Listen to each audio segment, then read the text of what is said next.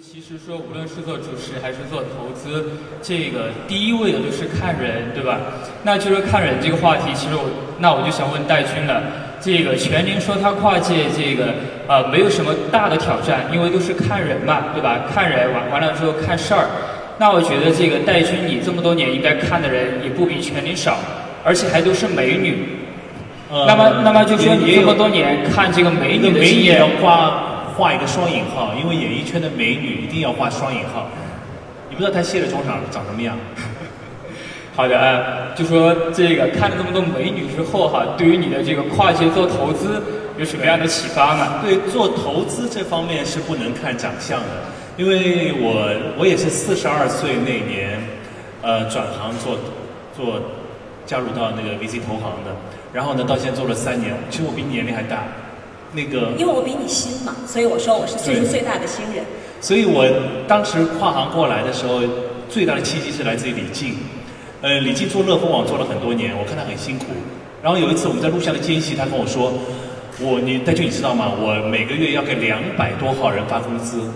这个压力非常大。他现在要发好几千人，但那时候发两百个人对他来说压力就很大。我就对自己说，如果有一天我要跨行，我要做企业、做创业什么的，我绝对不能把我的团队弄那么大，让自己累着。所以呢，等到有一天李静给我介绍了一个人，就是我说要看人，那个人叫连长，就是王江。他当时呃他在投行做得非常好，投了很多项目，比如美团啊、一代驾，还有 UC 浏览器啊，这些都涨了几十倍或者上百倍的。所以呢，当时我说哦，这么了不起一个人，竟然年纪还比我小，那他就问我你有没有兴趣跟我一起来做天使投资？我说 OK。所以我当时做的第一个项目是连咖啡，就跟着连长一起做，哎，做的不错。后来我就开自己开始筛选一些项目。我筛选项目的同时呢，就是看如果这个团队 OK，项目不 OK 的，那我还可以跟你们一起来磨合一下，看能不能找到一个新的项目来合作。如果说项目很 OK，人不 OK 的，这项目就坚决不能谈，就完蛋了这个项目。所以呢，当时呃我就一直在筛选筛选，所以到了去年我投了一个项目单车电影，现在那个用户量已经突破了一千万了。呃，今年呢我们在合作一个项目是家庭智能农场，这个家庭智能农场呃，前两个月在上海拿了一个大奖，就是创新创新者大会拿了一个大奖。所以这些项目就是一定是团队非常 OK，这个项目又很过硬，所以我才会投。因为这么多年，你知道，要从演员的口袋里拿钱出来是很难的一件事儿。我们是都是人家，对吧？挣点钱不容易，在舞台上一站就站一整天，所以一定是要看到非常好的项目，我们才会把自己的身家性命压进去。然后整个压进去以后，不是说作为一个你一个明星，你投了这个项目以后跟你就没关系了。整个创业的过程，你认识的人更多，所以呢，你可以帮到这个团队事半功倍。所以呢，就是我参与到了这些项目里面，我可以把很多的关系给打通，比如来自于政府的，来自于银行的，或者来自于更多的企业方面的。就比如说你说的，哎呀，你看我们家孩子很喜欢你，只要他孩子喜欢我，我就可以从他口袋里拿到钱。那喜欢你的这个，他们家孩子喜欢你的话，这如果说他妈妈喜欢我的话，钱可以拿得更多。好的，这个说呃，我大致是明白你的这个啊投资的路数了哈。对对对对。那个，其实刚刚玄灵和戴军都不约而同的提到一点，就说咱们这个早期做投资，其实最重要的就是看人。那很凑巧，旁边坐的这个王笑啊，就是做这个中国算是最成功的天使投资人之一了啊，最起码是我见过的最成功的天使投资人。呃，因为三十六氪早期就是他投的。所以，所以我想就是借着他们的这个话，呃，继续问一下王笑哥哈，就是他们这个戴军提到两点，第一就是说明星做投资一样是看人，这个观点你认不认可？第二啊，戴军还提到一点说这个明星有更多的资源，对吧？比如说这个明这个创业者他妈妈很喜欢戴军，那这个戴军就能把钱投进去，对吧？那作为这个明星，他能够带来很多资源的情况下，咱们这个传统的 VC 怎么又去跟这些跨界的明星一块儿来竞争呢？呃，对，首先那个静宇呃过奖了，可能他见的天使投资人比较少，所以我是只是其中的几个之一。那么我们是就是跟他们的风格其实不太一样，我是纯技术出身，然后做产品相关的，所以我们在互联网上累积的时间相对长一点，大概是到目前为止十五年时间。啊，互联网的很多业务模型我们都看过一些，当然，其实早期投资主要看两件事情，第一个事情就是团队，啊，主要是看人了；第二个事情就是看业务方向，因为我们知道，其实看上去很厉害的团队，如果在一个相对错的业务方向上去努力的话，啊，结果也不会特别好，啊，就是这是很难的，其实是，因为就是有些客观的规律是很难违背的，啊，有些比如说用户发展的规律啊，你的这个需求啊，其实不是以人的意志为转移的，基本上都是说，在哪一年出现什么样的业务逻呃逻辑、业务模型，基本是确定的。比如我们从现在开始看的话，可能偏欧洲类的项目就会少一些了。那么可能一些大数据的、人工智能的，可能慢慢会起来，To B 的业务会起来。那么谈到就是明星，我觉得做天使投资是有天然的优势的，因为我们知道其实啊演艺圈也是非常。有挑战性的，能在这个圈子里出来的，都是对人的把握能力是很强的，我认为是。所以他们看人其实有他们的功底和他们的这个独特的角度。第二个事儿就是，我觉得在这个基础之上的话，如如何能够把明星的这种资源和效应、粉丝效应发挥出来？我觉得在一些偏品牌类的、偏社交类的、偏传播类的项目上是非常有优势的。比如说一些呃公众号的之上的一些业务模式的搭建，比如说一些品牌的一些智能硬件啊，包括一些社交类的软件，我觉得这些方向上，明星的投资人一定是非常有优势的。所以我投的好多项目，我也希望拉着一些人一起来合投一点，因为我的经验可能能帮助到他们，明星的这种效应也同样能帮助到他们。所以这就是我对明星来做投资非常，我觉得非常认可。因为其实在美国有很好的那种模型，有个叫 Star VC 的，其实做的非常好。我觉得国内我们的这些非常啊有前瞻性的、有观察力的这些明星，一定也会在这个领域当中脱颖而出。好的，这个肖哥提了很好的一点，就说这个呃明星有明星的资源和影响力，但是 VC 还是有 VC 的这个专业的能力，对吧？那个那其实我还是想问一下程程。就说我知道那个啊，看上去很像广告啊，对吧？我知道那个，其实我们自己最近在做的股权投资，其实是更希望说我们能够释放出一些通过专业的能力，把投资这个事情，把投资这个事情进一步互联网化。就是比如说，对于笑哥刚刚提到的这个 VC 专业性上，尤其是在早期这一块，你是怎么看的？嗯，其实就是这几年来说，就是投资这块已经发生了巨大的变化了。我记得我们，我们现在就是现在用户可以在我们的 APP 里，就是圈里也用过我们那个，直接购买一个公司的股权，像买淘宝商品一样。就是我们一三年讨论的时候，大家就是你可以想象吗？就是真的是觉得怎么可能的事情？就是两年前，仅仅是两年前，今天是一五年。然后呃，而且这两年就是不管是我们现在今天讨论的明星啊，各种这个呃，以及各种圈子的人都加入了这个天使投资的大军。而且其实整个这个行业本身，去年我们也发生了很多的这个新的这个投资机构的出现，很多的新的洗牌。然后创业项目去拿这个投资机构的钱的方式也不一样。所以其实我觉得就是我的观点呢，就是可能未来是一个。呃，投资它是一个相当于是一个资源撮合嘛，而且现在这个互联网经济本质上来说是一个，我们说是注意力经济。然后，那明星其实还有很多的这个有特定的社会资源，比如说是在一个细分领域的一个专家，他能带有不管包括细分领域的资源以及细分领域的这种这个关注度的话，它其实是呃投资本身这个资金本身是一个载体，能让这个企业。获得这个投资人这个资金所带来的更多的资源，它其实发展的就会更快。呃，这个点的话，我觉得是一个对我们社会来讲特别好的一点，因为其实，呃，全这个整个人类的发展，也就是那一小波人推动的。然后放到我们今天来说，就是就是一堆创业者的形态，他们在创造就基于我们现代人类社会的这个商业模模式、商业的逻辑去整合社会资源。如果社会资源是呃，以除了过去是专业的投资机构把资金给到企业，让企业去买，比如你给我两千万，我就能买两千万的社会资源，雇人啊，买广告啊。未来的话，可能是除了资金之外，更多资源更快的整合到企业，也就是说，比如过去一个公司上市平均是七年，对吧？现在像陌陌去年是三点五年就上市了，可能未来会更快。也就是，企业整合资源、创造这个社会价值的速度会越来越快。所以我觉得这是人类社会的可能。今天我们觉得是一个很小的一件事情，我觉得未来可能是人类社会很大的一个一个转折点。对。对，我觉得刚刚陈正提到一点很好，就说 VC 的本质呢是什么？VC 的本质其实是叫做社会资源的配置，就是你们决定把这个资本这样的资源配置给什么样的企业，能够带动整个社会的进步，对吧？那所以回到这个资源配置的问题上，那我想还是先问一下戴军，就说你作为一个 VC，那你会愿意把你的资源配置到哪个地方？也就是说，你现在看的比较多的领域是什么？嗯，关于生活类的，就。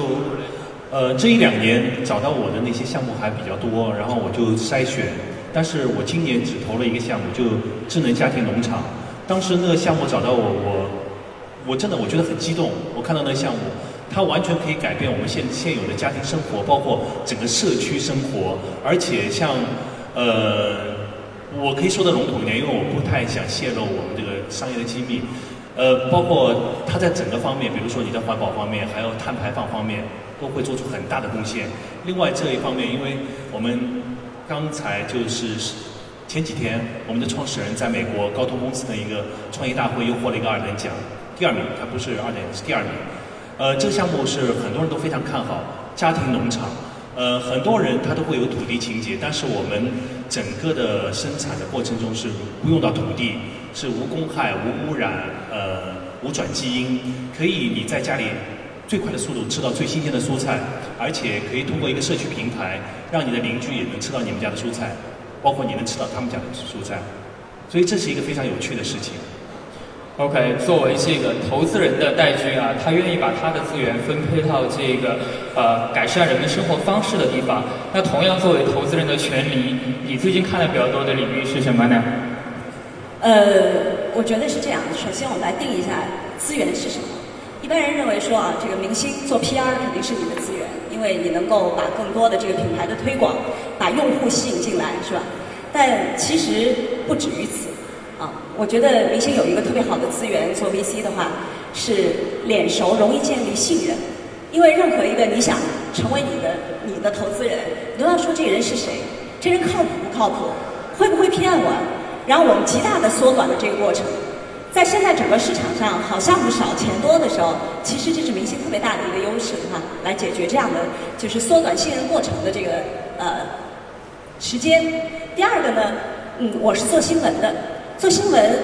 我的十八年的从业资源有一个特别大的好处，就是其实现在互联网它的这个创业的形态非常非常的多样化。那不光是互联网是吧？然后还包括像刚才说的很多 biotech 这样的这样的东西。那这也就意味着，作为一个专业的 VC，你可能需要涉及到的领域极广，要不然你就给自己设定一个你的要布局的这个范围。那对于我来说，最大的优势就是，即便这个行业我一点都不懂，二十四小时之内我一定能够找出一个非常懂的人来把我教会，否则我之前就白干了，是吧？所以从这个意义上来说呢。呃，我们没有作为一只新起的基金，我们没有那么去限制自己的一个方向，或者过早的去做所谓的这个布局。那当然有几个方向是我本人会感兴趣的。第一个，像刚才其实王笑说的，就是基于比如说微信公众号所产生的一些商业模式。那么对于我们来说，我们可能。那么多年的内容的从业经历，我知道什么样的东西会吸引读者，我也知道在这个后面会发生什么样的消费行为。然后，OK，这是我本人会关注的一个角度。那从另外的这个角度来说呢，其实现在互联网和传统生活的这样的这个交错的位置在变得越来越多。就像戴军说的，演艺明星也想投互联网，但是他不知道互联网是怎么样的，看着是一个黑洞。很神奇是吧？但是他可以把钱大量的演艺圈明星都很有钱，但是他们缺的是脑子，所以 来我们网站上。是真的，他们很需要像王笑这样的专业的投资人，然后呢，支起这样一个平台。没有颜值，他只要拿拿颜值就行了，真的。对，然后比如说王笑说他会看很多的像大数据啊，像人工智能这样的东西，但是大数据和人工智能也是很多的运用到我们的传统的行业里面了，比如说今日头条。它是一个大数据的算法，有人工智能的成分，但但是你也需要传统的媒体人去对这个机器来进行机器教育，什么是更好的适合这个人的？就这个，其实你会发现，就这两个行业在越来越交融在一起。所以我现在不觉得互联网是一个单独的行业，互联网它是一个基础设施，互联网像水一样渗透到我们生活的方方面面。所以我觉得这个时代是谁站在中间，就既懂互联网也懂传统，对两边都有好奇心的人更容易跑得出来。这也是当时我想我要加入子由基金的一个非常重要的原因，因为我们的组成就是互联网的一批血路里杀出来的 CEO，加上像我这样的对可能各个行业都会有兴趣的人，然后我觉得这是一个很好的组合。OK，那个刚全也提到，他们现在的组合就是这个既有互联网行业内的人懂互联网的，也有这个懂内容的，懂这个消费者、懂用户的哈。那个，但其实提到一个很重要的点，就是说互联网它不是一个单一的行业，而是可能会和越来越多的行业进行结合。那同样在这个结合的过程当中，比如说我们看到了这个呃去年、今年很火的 O2O，包括我们私下在和全林聊的时候，他也提到，可能全林也会这个叫外卖，对吧？也会叫人上。门剪头发，很有意思。那这个呃，那我接下来想问笑哥，就说这个，既然全林提到一个观点，说互联网是本质是说，接下来会做一个工具和辅助手段，去改变越来越多的生活服务的这个品类以及我们的生活方式。那作为这个具有专业能力的 VC，那你现在看的比较多的一些领域会是什么呢？对我其实对互联网的看法也是，其实互联网它现在对我们社会来讲，更像是一个每个人都在使用的工具，就像一个语言一样。那么，但是互联网也有几个特点，就是第一个特点，它基本上改变了那个我们对时空的这样的一个认知。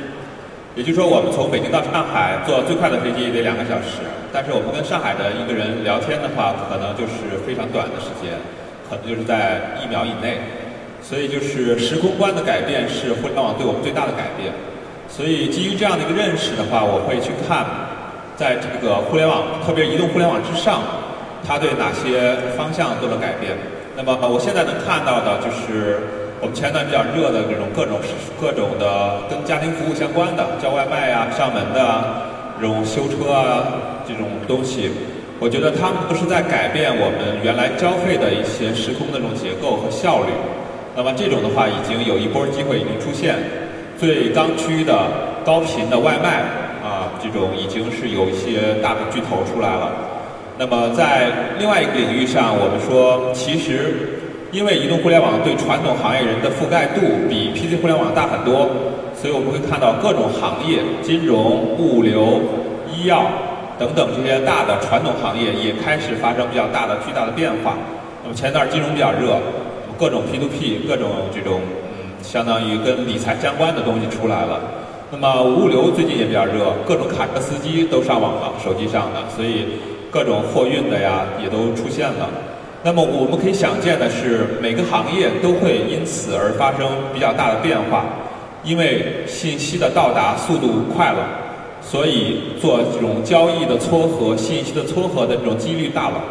而且可以极大的提高，比如说货车的。载配的效率和空车的返回的这样的一种呃降低，我觉得这都是社会资源的重新分配，所以我觉得移动互联网对于行业的改变也会比较巨大。那么第三个，我觉得是说，其实呃移动互联网对于我们的呃人群手机娱乐，特别是二三线人群的这样的一个手机上的娱乐行为，短视频、呃游戏，还有一些社区、一些购物的行为也会发生一些变化。所以我想。我认为就是互联网的机会是一波一波的，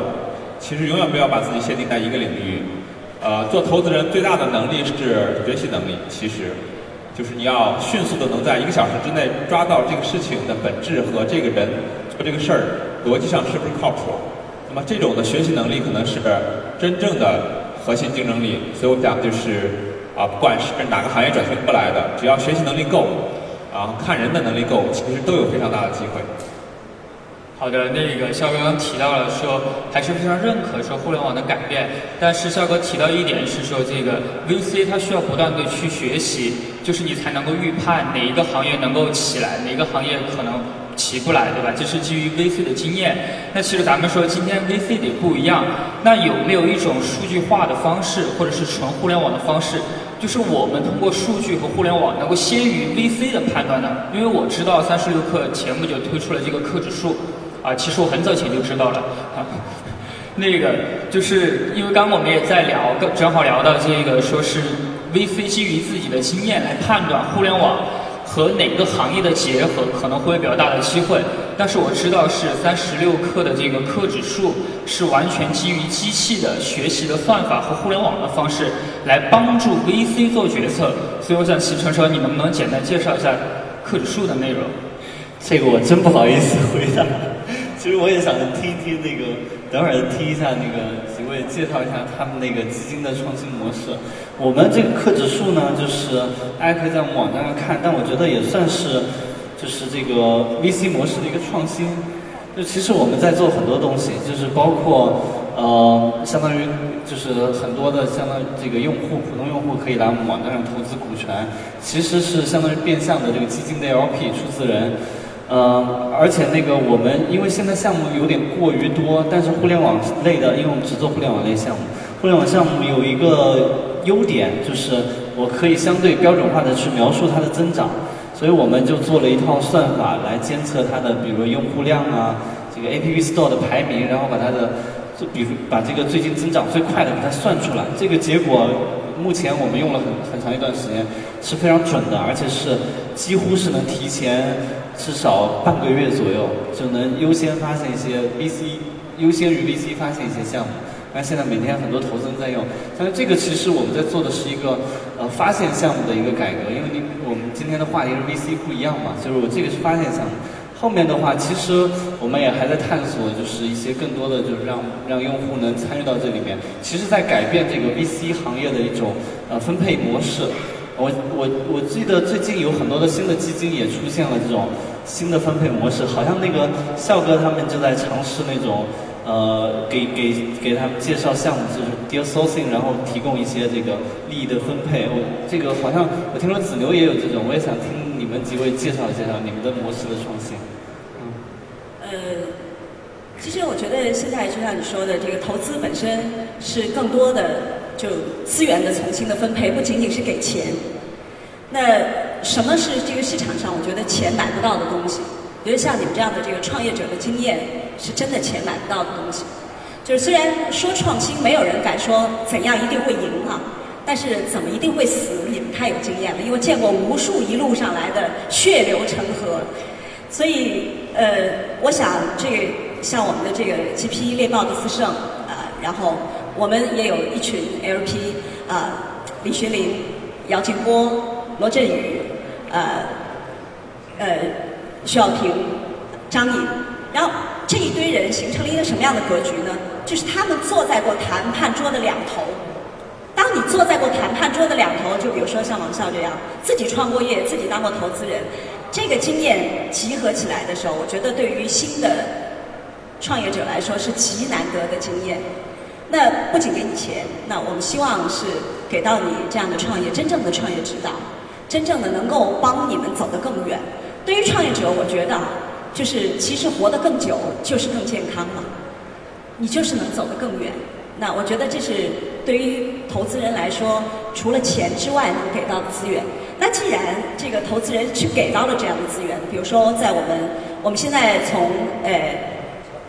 九月九号开始，已经开始收我们的秋季营的紫牛创业营的 VP 了。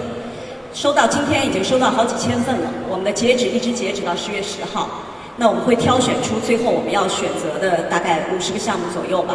啊，我们不限定数量，要看一看总体的这个质量怎么样。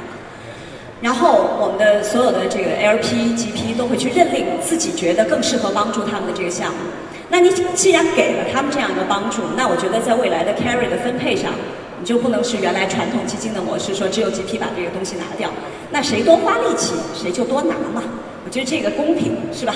也我觉得对于这一群 LP 来说，可能回报并不是那么重要，但是这个成就感和公平性是你在建立一支基金的时候最早就需要去告诉别人的。当然，我觉得像三十六氪尝试创新的这样的这个指数，其实对 VC 来说的确有很多的帮助啊。说句实话，我最近也看了很多的项目，我知道有很多的项目的造假，比如说我前不久看到了一个公众号，有人发给我说，快看快看，一个新号第一篇文章就有六万多的阅读。我说为什么呀？我说这一定有原因啊，写的有那么好吗？他用什么样的推广手段来做到了这件事情呢？当然啊，我们有一一整套的，我自己做了那么多年的记者，我当然有一整套的调查方法，我确认最后他是从淘宝上买来的阅读量，你知道吗？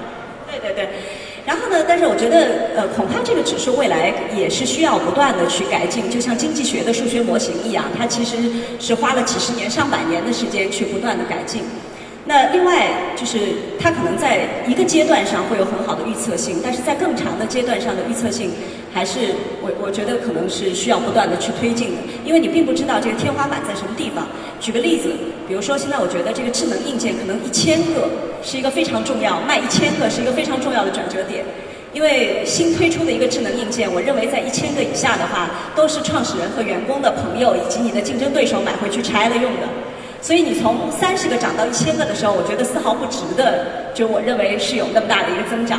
但是我觉得一千个到一万个可能非常值得去看看它的速度是怎么跑的，用什么样的方式跑，有没有做活动等等。但是再往上，就比如说你月出货量到一到十万个的时候，那这个是否存在一个天花板？那你整个这个行业的像这一个品类传统的它的出货量到底是多少？所以可能很多的指数就像经济学模型一样，可能是需要不断的去修正。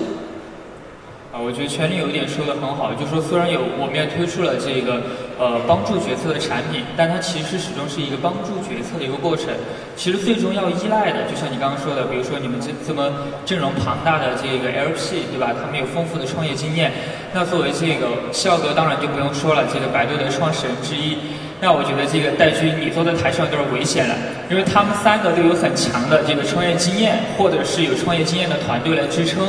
那你作为投资人，你怎么给到那些创业者除了好看以外，怎么给到他们创业经验上的这个帮助呢？呃，就是我看合作团队，比如说，呃，这段时间我刚在后台在跟大家聊天，我说我在卖月饼，就是呃，目前有一个卖食材的网站叫春波，春波的估值已经到了两个亿了，是两亿美金哦，非常厉害，它才上线不到一年的时间。所以呢，我在跟他合作，呃呃，大董的老董，我还有小鸿飞，还有阿宽，还有好酒好菜，我们五个人做了一系列的月饼，就是这个季节当季卖。为什么要做这个呢？就是我其实并不在乎说能卖多少钱，挣多少钱。就像刚才呃张老师说的，我更加注重那个成就感。就可以看到，就比如说做出一样东西，而且说。呃，虽然这是传统行业的一家传统食品，但是我们希望做出的口感是跟传统不一样的，更好吃的，更吸引人的，更更美观的。那这样呢，我的成就感会爆棚。因为对于像明星投资人很多来说，钱真的是一个数字的变化，他更注重的是一个，就像你做了一期节目，你更看重的收视率，更看重观众的反馈，看重这个。所以呢，我会更看重这些。所以就像刚才你问到的一个问题。这个东西能不能成功什么的，我倒不是太注重，我只是希望能得到更多的口碑的回馈。啊，就是任性的投资人。对对对。那个，其实刚刚在私下聊的时候，呃，我也听说了，听说这个戴军儿，你们今年想要重新定义五仁月饼，是有这么回事儿吧？对，因为我们五个人做了一套月饼，叫五仁月饼。那其中有一款是五仁月饼，那个五仁月饼真的挺好吃的，不像原来那个腻的要命。所以滚出月饼街的那个月饼，我又把它请回来了。好的，那个那由于时间的关系呢，咱们这样就是咱们台上既有这个明星创明星投资人，又有创业者，我还是希望借着咱们今天这个主题叫做 VC，你得不一样啊，每个人说一段就是自己呃可以是创业的感悟，可以是做 VC 的感悟，也可以是给我们观众一个分享，好吧？那我们从这个笑哥开始。呃，对，我觉得就是现在相对融资的这个环境有一些变化。呃，我觉得早期创业者呢，就是还是要，我觉得是一个更好的创业时间，因为某种意义上来讲，你的竞争更加的没那么激烈。呃，而且你团队如果搭建越好，而且给你时给你磨合的产品的时间会更长一点，所以就不用那么着急的快速的去跑去融资，而是反而有时间把商业模式和就是用户产品的增长的规律找清楚。所以我想，当市场越冷的时候，越是早期项目应该去发力的时候。呃，另外一个就是给自己留足充充足的这个跑道的时间。以前我们前一段这个基本上三四个月就可以融一轮资，但是现在资本市场的这样一个相对波动的话，我觉得给自己留十二个月左右的时间的充足的这个验证模式的时间会更好。所以这是我在当前这个时间点给各位创业者的一点建议。OK，戴军儿，呃，这一两年因为开始跨行了，我做节目做的非常少，就留了一个超级访问，就在呃很多校园里面、大学里面给学生做一些创业的辅导之类的。那我的概念就是不要太急于去创业，呃，年轻有大量的机会，毕业以后你可以呃更多的在市场上磨合、去观察，包括感受，感受到一定的程度，你觉得有一你你差不多够成熟了，你。不是说你啊，你你的项目很成熟，就是